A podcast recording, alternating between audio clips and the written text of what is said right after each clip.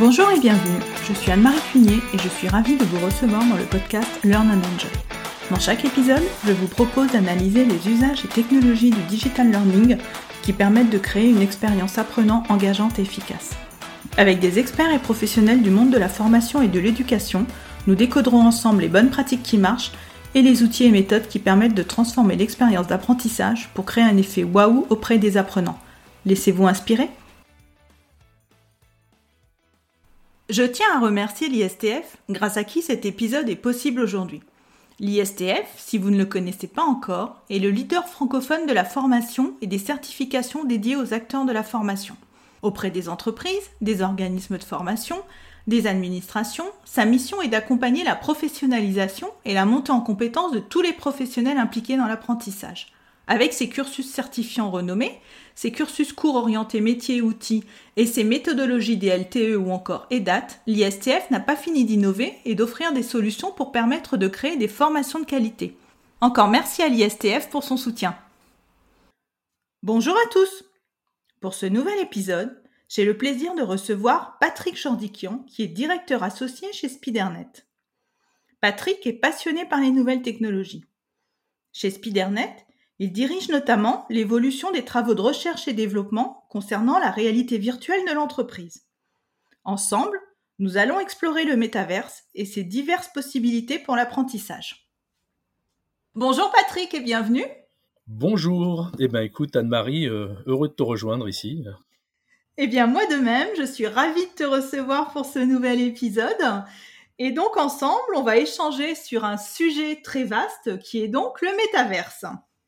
En effet, un, vaste sujet, puis une grosse accélération ces derniers mois, donc je pense que ça peut être intéressant de faire un petit focus sur ce, sur ce thème-là. Et donc pour commencer, comme d'habitude, donc euh, est-ce que tu peux te présenter, nous dire quel est ton parcours et euh, comment tu as eu l'idée de créer Spidernet et ce que tu fais au sein de Spidernet?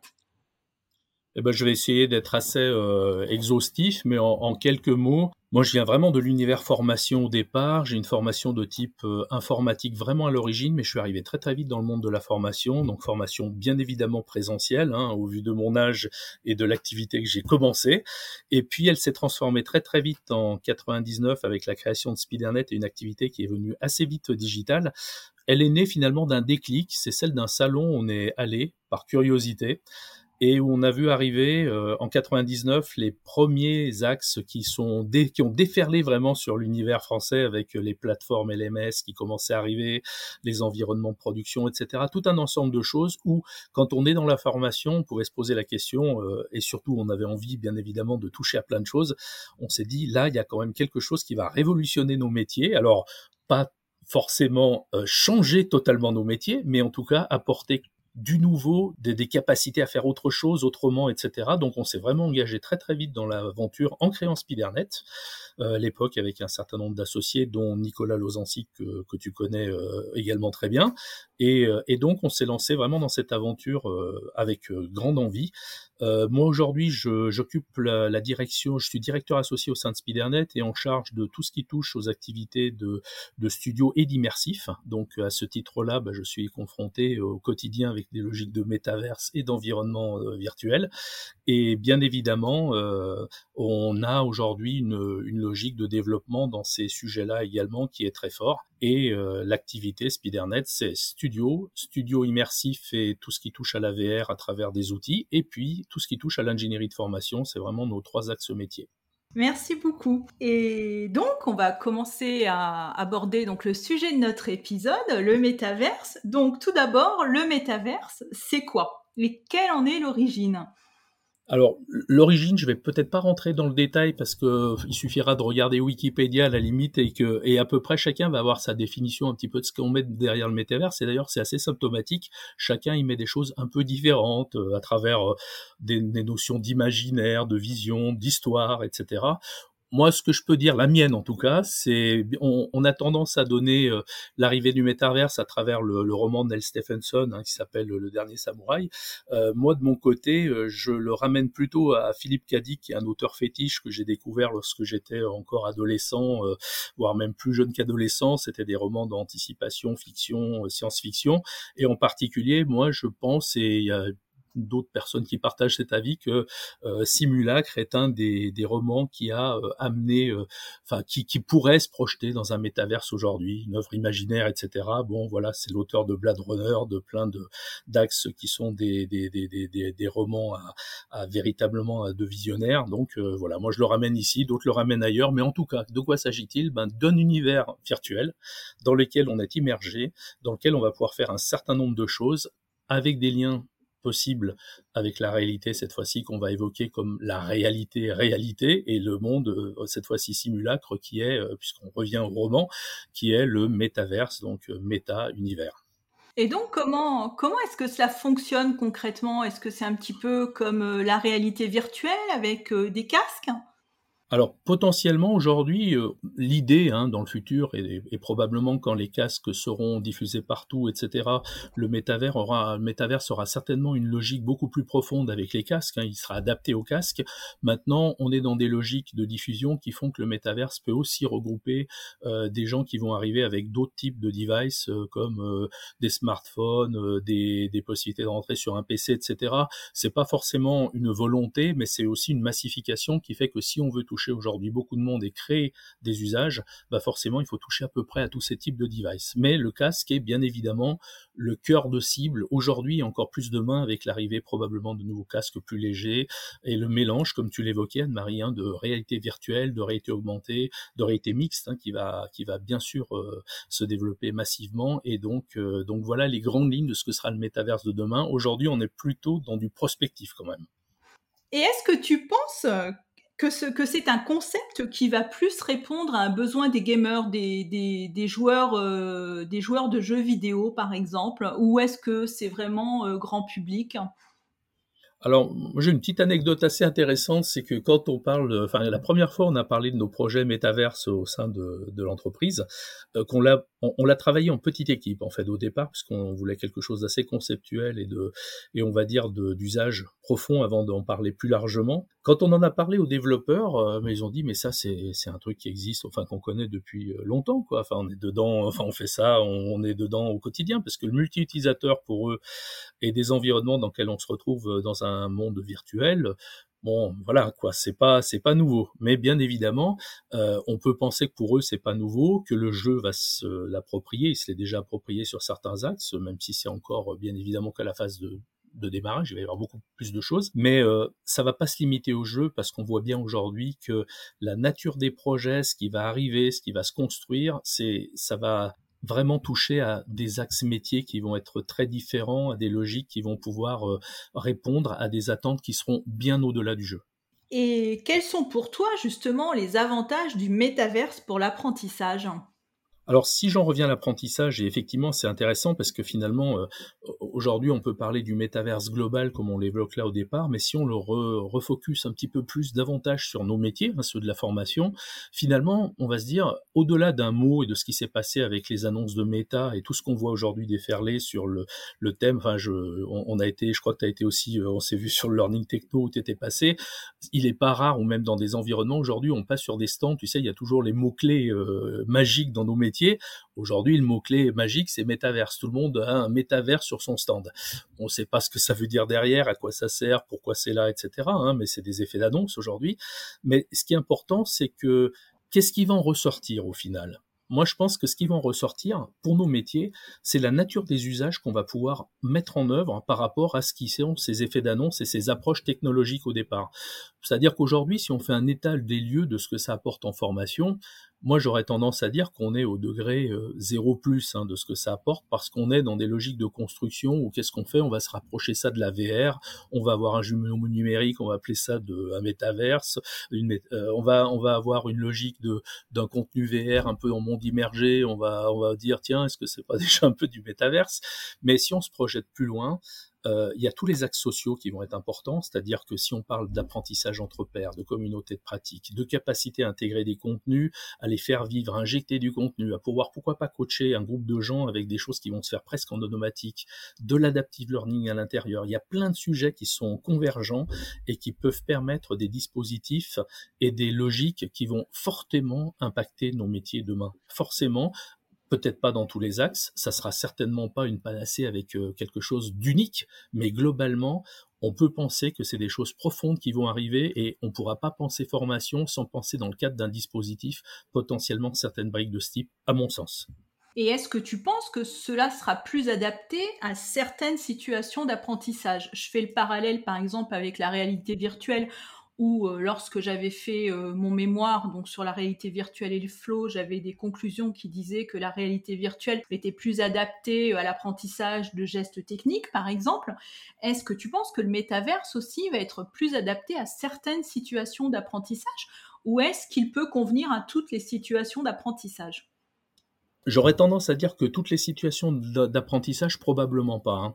Et, les besoins les plus immédiats, le, le, cœur de ce que ça va, auquel ça va répondre, c'est effectivement, et je suis en ligne avec tout ce que tu dis, Anne-Marie, là-dessus, c'est globalement, effectivement, ce besoin de pouvoir faire les choses, de pouvoir euh, accomplir, euh, faire directement, être l'acteur de sa propre formation en réalisant des choses dans des environnements de type euh, VR, ITMX ou tout ce qu'on pourrait imaginer demain. Mais c'est effectivement le cœur des besoins qui vont être effectifs c'est comment je vais pouvoir mettre en pratique un certain nombre de choses dans des environnements multiples, dans des logiques que la VR traite aujourd'hui d'une certaine manière. D'ailleurs, on a parfois, enfin, tu as dû l'entendre comme moi, des gens qui disent que finalement, quand on parle de métaverse, on parle un petit peu de VR, quoi, et puis tout ça se mélange. Hein.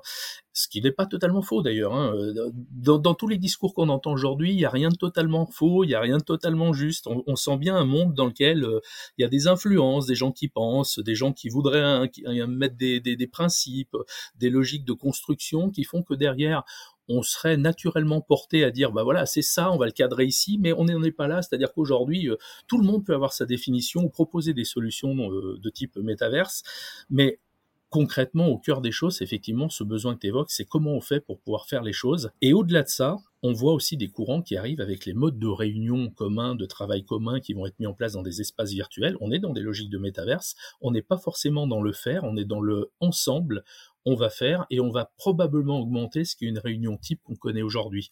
Alors, il n'y a rien encore de disruptif. C'est-à-dire qu'aujourd'hui, ce qu'on nous propose, c'est finalement de se trouver dans notre réunion Teams, dans un environnement, on va se retrouver sur une île, dans la mer, dans la montagne, à se retrouver à 6-7, à pas savoir exactement ce qu'on va faire euh, les uns les autres. Mais demain, si on imagine des choses qui sont différentes, c'est-à-dire qu'on propose des activités particulières, des choses qui nous permettent de, dans l'approche sociale, dans le temps, puisqu'on est dans des environnements persistants qui durent, ben, on pourrait créer des choses beaucoup, beaucoup plus disruptives et, et, et, contextuelles qui vont permettre de faire avancer les choses sur ces plans-là. Et là, on n'est plus totalement dans le geste, dans la capacité à faire, on est aussi dans des approches collaboratives de travail.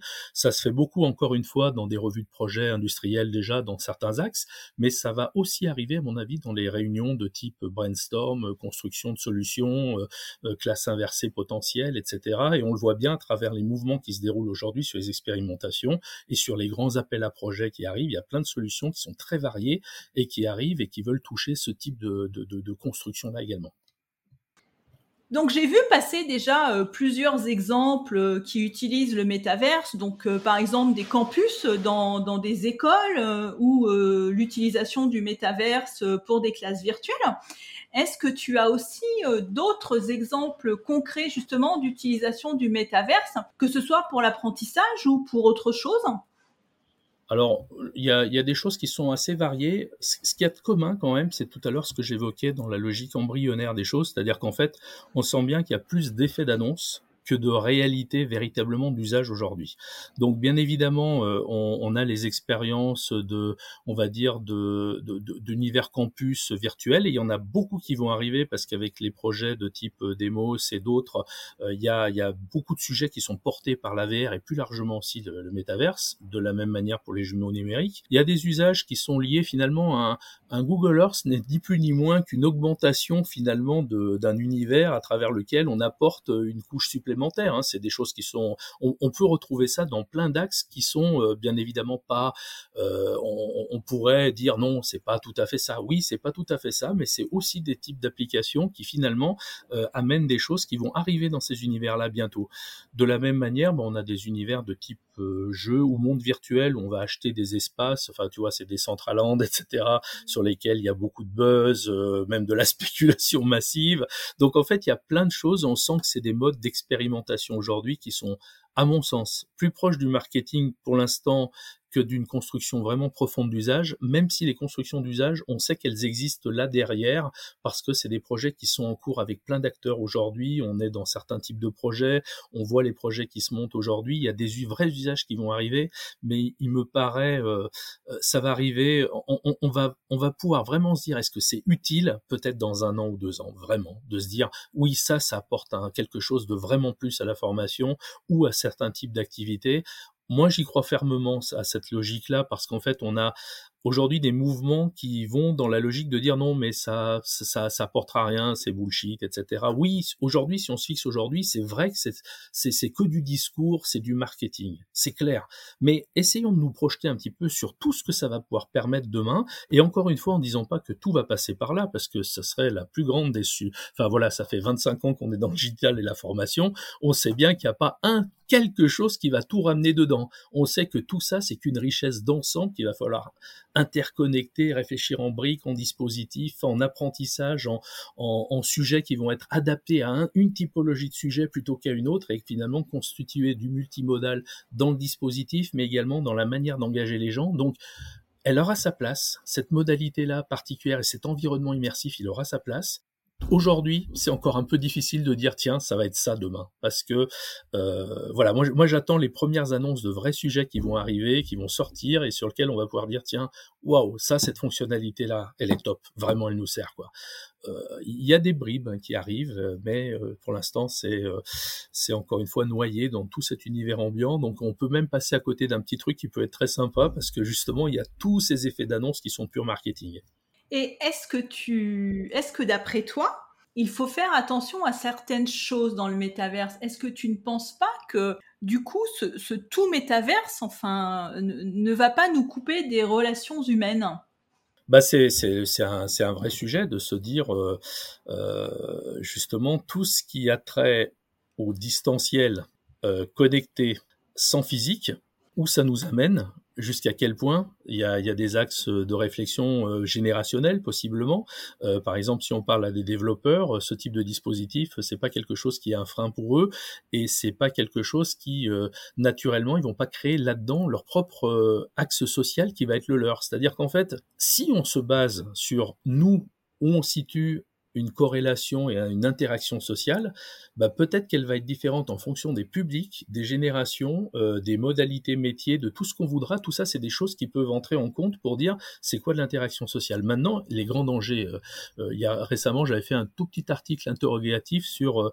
j'avais repris un film Ready Player One que j'avais pas vu depuis très longtemps sa sortie, et puis je m'étais amusé à le re-regarder en me disant tiens, qu'est-ce qui touche comme concept et qu'est-ce qu'il y a dedans qui nous amène à réfléchir sur des choses qui sont aujourd'hui au quotidien des réflexions dans les échanges qu'on peut avoir les uns et les autres sur les réseaux sociaux. Bah, dans ce film, il y avait à peu près, à mon sens, tous les petits points qui sont des interrogations aujourd'hui sur la nature de comment on va vivre nos interactions sociales, sur ces logiques-là aussi de pouvoir complètement se, se mettre dans un univers qui n'est plus l'univers réel. Donc finalement, ça devient un univers qui peut être potentiellement fantasmé. Euh, on a l'image de la personne qui vit euh, dans une terre pratiquement euh, invivable, mais par contre, qu'il vit plutôt bien à travers un métaverse dans lequel il va être dans les îles, en train de vivre des aventures agréables, etc.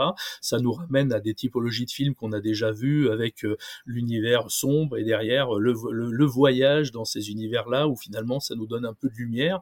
Ben, il y a ces questions-là, il y a des questions sociétales, hein, il y a des questions alors plus pragmatiques hein, sur la notion de données, de propriété. Euh, il y a, des tonnes d'interrogations aujourd'hui. Euh, on, l'a vu sur des logiques de modération, euh, des, événements qui ont pu se passer même dans le virtuel. Donc, comment on va gérer cette partie-là Comment les données vont transiter Qu'est-ce qu'on va laisser de nous là-dedans À qui ça va appartenir Il y a un vide juridique aujourd'hui, donc il y a plein de questionnements de ce type-là. Mais plus profondément, moi j'aurais tendance à dire, enfin, ce qui me paraît la question la plus philosophique, c'est euh, est-ce que demain, on, nous, prédit euh, un univers euh, réel qui va être de plus en plus sombre par rapport à ce qui se passe sur des logiques de développement durable et de vision du monde qu'on a autour de nous?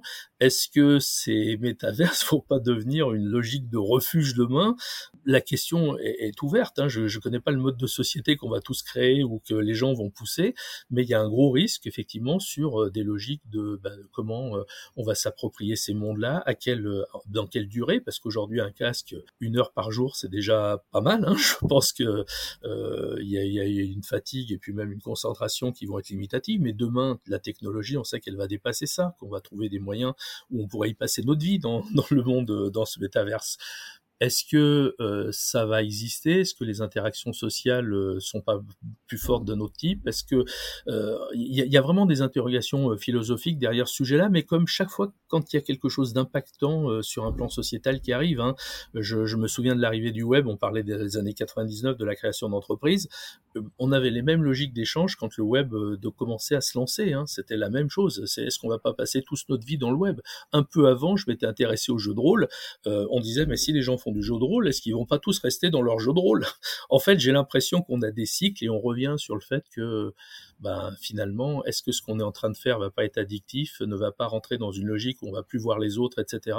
Moi, je suis plutôt optimiste malgré tout. Enfin, je, j'essaye de rester optimiste, c'est que je pense qu'on a tous besoin d'interaction sociale, euh, même si euh, de plus en plus le distanciel apparaît et qu'il transforme ça. Mais je, suis relativement confiant en l'homme et finalement, je me dis qu'à un moment donné, on l'a vu d'ailleurs avec euh, l'expérience Covid, hein, les stats le disent aussi. je pense que tu as, les mêmes éléments d'échange, Anne-Marie, mais qu'est-ce qui s'est passé quand finalement on n'a plus eu la distance et qu'on a eu, bah, c'est des événements présentiels qui ont eu euh, une force, une envie de d'y aller qui a été euh, comme jamais. Euh, c'est des logiques où dans l'entreprise, ben, on est reparti très fortement dans du présentiel parce qu'il était possible.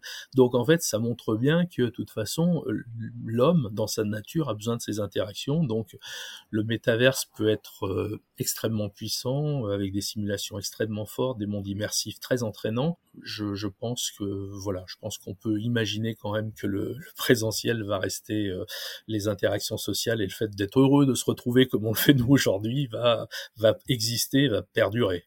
Mais euh, je rebondis sur ce que tu disais par rapport aux références à certains films. Et euh, alors, je me souviens d'un film justement qui se passait comme ça en partie dans un monde virtuel. Alors, je n'ai plus le nom, mais est-ce que tu ne penses pas aussi que les apprenants dans le métaverse peuvent avoir un comportement différent de celui qu'ils auraient dans la vraie vie?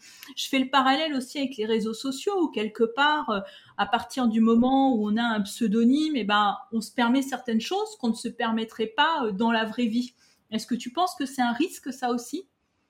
Ça, c'est un, vrai. Oui, je, pense qu'effectivement, tu as complètement raison. C'est un vrai risque euh, qui est lié à l'anonymisation des choses. S'il y a anonymisation, c'est que on, le voit bien, euh, si on va au bout du bout de, des logiques de ce type-là, eh bien effectivement, on, vit les choses totalement différemment parce qu'il y a logique d'anonymat, parce qu'on peut pousser certaines choses aux limites de, ce qui est son être, et bien évidemment, comme on a une notion, une vision d'impunité ou de non, euh, non, on va dire contrôle, ça peut même exacerber cette logique de lâcher totalement les choses et d'être dans des excès profonds.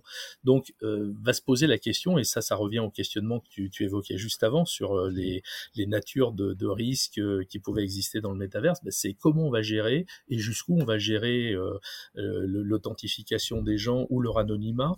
ça, ça va être effectivement des, choses assez concrètes et assez profondes, hein, parce que si on est tous des profils, aujourd'hui, en dehors du système qui va amener un rôle de modération, mais on a vu que dans pas mal de réseaux sociaux aujourd'hui, cette modération-là n'était pas forcément euh, euh, effective, et eh ben on aura les mêmes euh, et certainement les mêmes abus dans ce type de monde-là, puisque finalement on est en train de parler de ce qu'est le, futur du web. Hein. Quand on parle du métaverse, c'est la prochaine entre guillemets. Alors je sais pas si ça sera le métaverse ou les métaverses. Là aussi il y a débat, mais c'est le web de demain. Donc forcément on va retranscrire toutes les problématiques qu'on avait déjà dans ces univers-là, qui seront une continuité des problématiques qu'on a déjà d'ailleurs hein, et qu'on n'a pas traitées.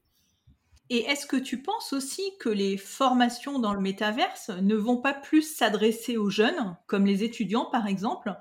Est-ce que les personnes qui sont plus seniors, comme toi et moi, est-ce qu'on va y adhérer aussi ou pas? Qu'en penses-tu?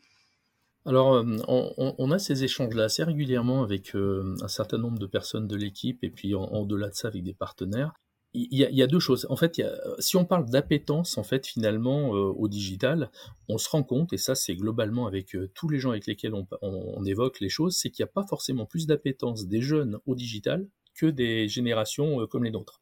Et, pourtant, ça nous paraît quelque chose d'assez surprenant hein, quand on dit ça, mais c'est une réalité. C'est-à-dire qu'en fait, aujourd'hui, c'est pas parce qu'on a 18 ans, 20 ans qu'on est meilleur dans la logique digitale des choses. Euh, parce qu'en fait, on est utilisateur de choses, on va jouer, on va faire ceci, on va faire cela, mais on va pas nécessairement profondément s'intéresser à quelque chose de plus large que ça. Et donc, au final, on est à peu près égaux sur ce plan-là. Alors, bien sûr, il y a des diversités dans les populations, mais, mais si on dit euh, euh, comment ça se passe, bah, il n'y a pas trop de différence entre un jeune de 20 ans et puis une personne qui en aurait 50.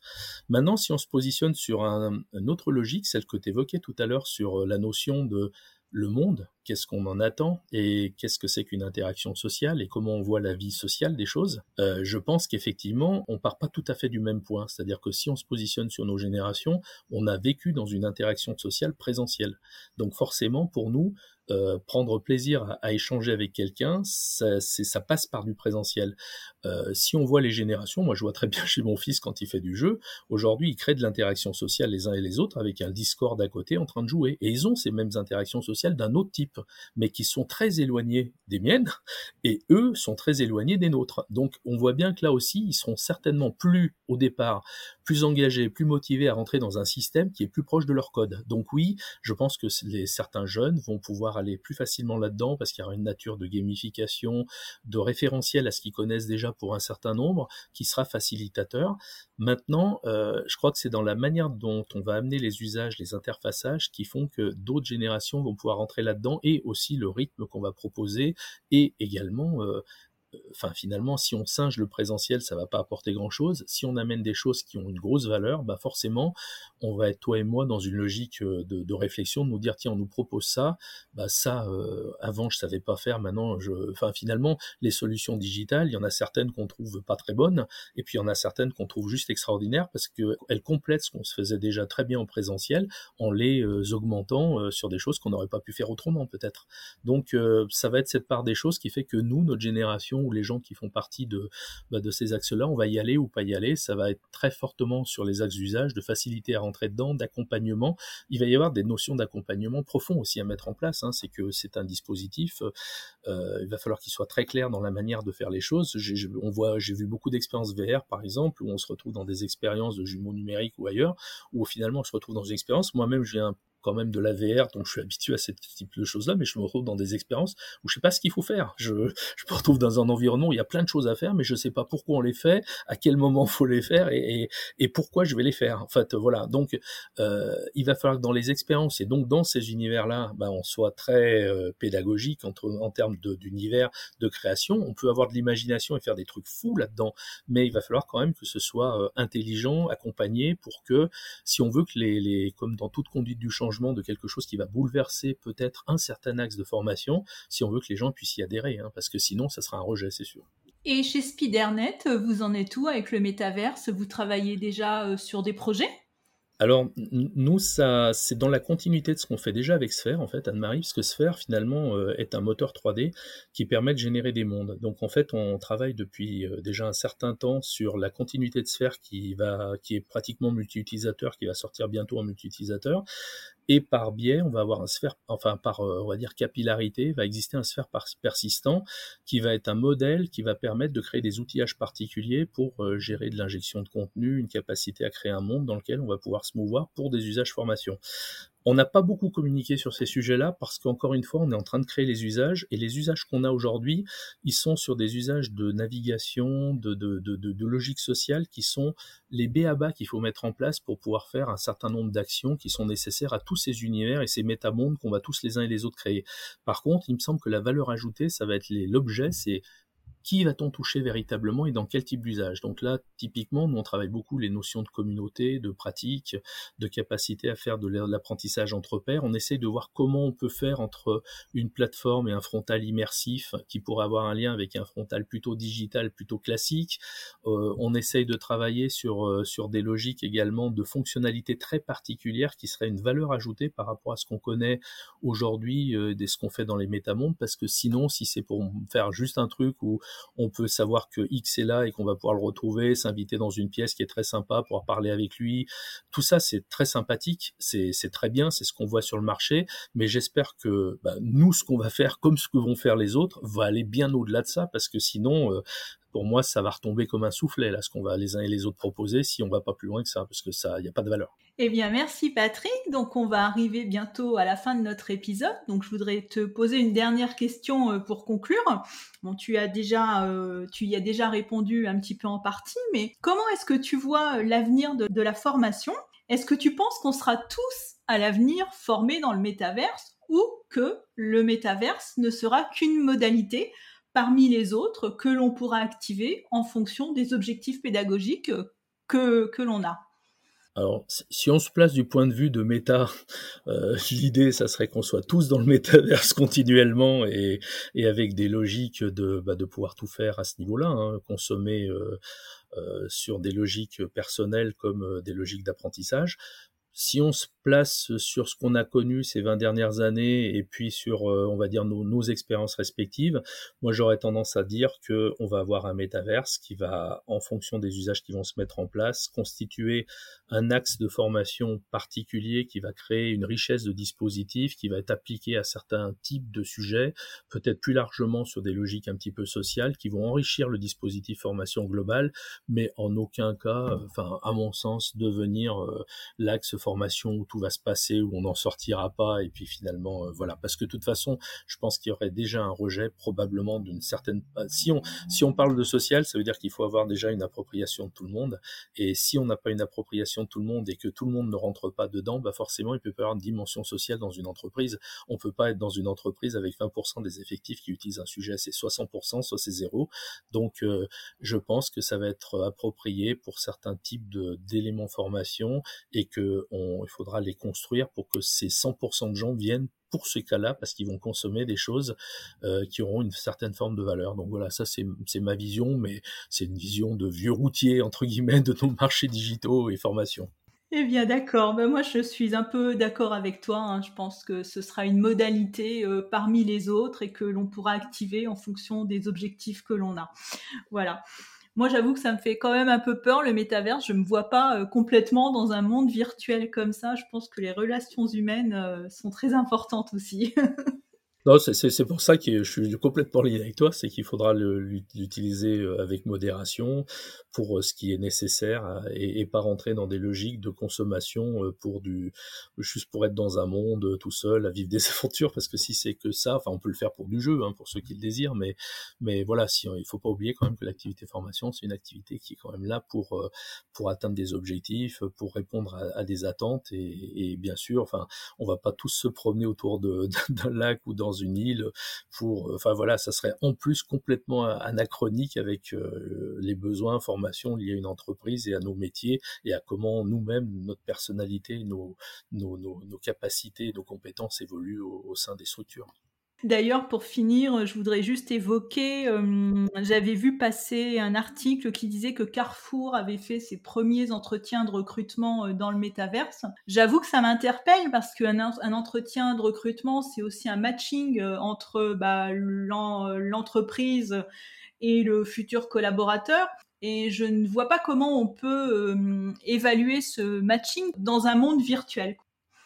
Alors, euh, bon, je, pense qu'il y a eu un, effet de buzz hein, globalement sur cette, sur cette annonce-là. C'est d'ailleurs ça, l'a fait d'ailleurs le buzz. Hein, soyons clairs. Après, euh, je dirais jamais, euh, enfin, je, je partirais pas dans l'idée que c'est impossible, parce qu'en fait, peut-être qu'on y arrivera.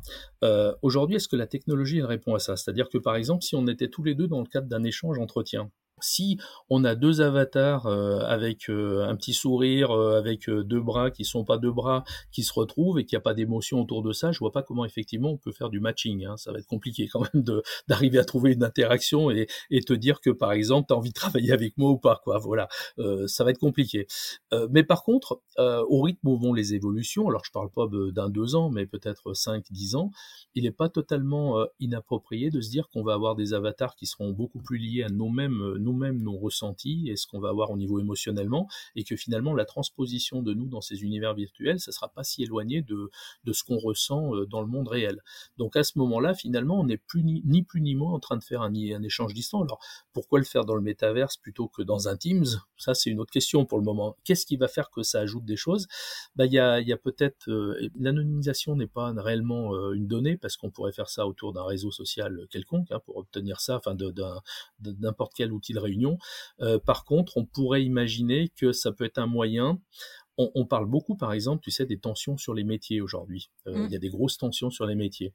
Euh, le fait que les, jeunes découvrent les métiers ou même des jeunes gens arrivent à découvrir leur entreprise, les amener dans un métaverse qui serait le jumeau de l'entreprise pour leur montrer qu'est-ce que c'est qu'ils vont faire réellement, qu'est-ce qui va euh, parce que finalement un CV c'est quoi aujourd'hui? Quand on candidate, on a quelqu'un qui vient qui a eu lu euh, une page, qui s'est dit tiens ça correspond probablement à ce que j'ai envie de faire j'espère. Euh, je vais envoyer mon CV parce qu'il correspond probablement à ce qu'il cherche. Donc, euh, bien évidemment, bah, le, la personne qui va réceptionner va se dire ah oui, cette jeune personne a les compétences, etc. On pense qu'on va matcher, on se retrouve et après on met ça beaucoup sur la nature de la relation qui va se mettre en place avec des risques quand même, hein, qui sont euh, les capacités de séduction, de donner envie, de collecter quelqu'un parce qu'on a du mal à recruter et de l'autre côté la personne qui peut-être a besoin d'un job vraiment très rapidement et peut-être qu'on fait un choix qui est pas le bon. Si on arrive à mettre en place autour de tout ça des environnements qui permettent à la personne de beaucoup mieux ressentir ce que va être l'esprit de l'entreprise, sa culture, comment il va être onboardé dans le temps, c'est quoi vraiment le job, qu'est-ce qui va se passer exactement et quels sont les gens avec qui je vais travailler, Là, on passe une autre dimension quand même. Alors, on peut le faire à travers trois, quatre entretiens, etc. Mais probablement qu'on peut densifier et certainement enrichir. Et donc, c'est pour ça que je ferme pas la porte, à mon avis, dans le temps, à ce type d'échange. Mais là, quelqu'un qui sort ça aujourd'hui avec la techno et les moyens qu'il y a derrière, c'est du pur buzz pour moi. Enfin, voilà, c'est pas, c'est pas sérieux. c'est Carrefour, mais c'est pas sérieux. D'accord. Eh bien, écoute, on arrive à la fin de l'épisode. Merci beaucoup, Patrick, pour cet épisode vraiment très, très intéressant. Donc, euh, comme d'habitude, je mettrai ton contact LinkedIn dans les notes de l'épisode. Je mettrai également donc le lien du site euh, Spidernet. Et puis écoute, bah, j'espère qu'on aura l'occasion de se recroiser euh, prochainement sur un salon. Bah écoute, avec très grand plaisir. Merci à toi. C'était agréable de parler de ce sujet-là. Et c'est un sujet très controversé actuellement. Donc si tu mets mon LinkedIn, je pense qu'on aura beaucoup d'échanges autour de, de, ce qui s'est dit là, probablement. Bah écoute, on verra. On verra bien. En tout cas, merci Patrick. Merci à toi. Je te souhaite une bonne après-midi. Merci. À très bientôt. À très bientôt. J'espère que cet épisode vous a plu.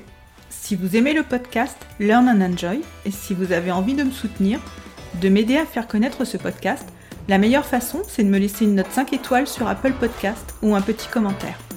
Pensez aussi à vous abonner pour être informé de la sortie des prochains épisodes.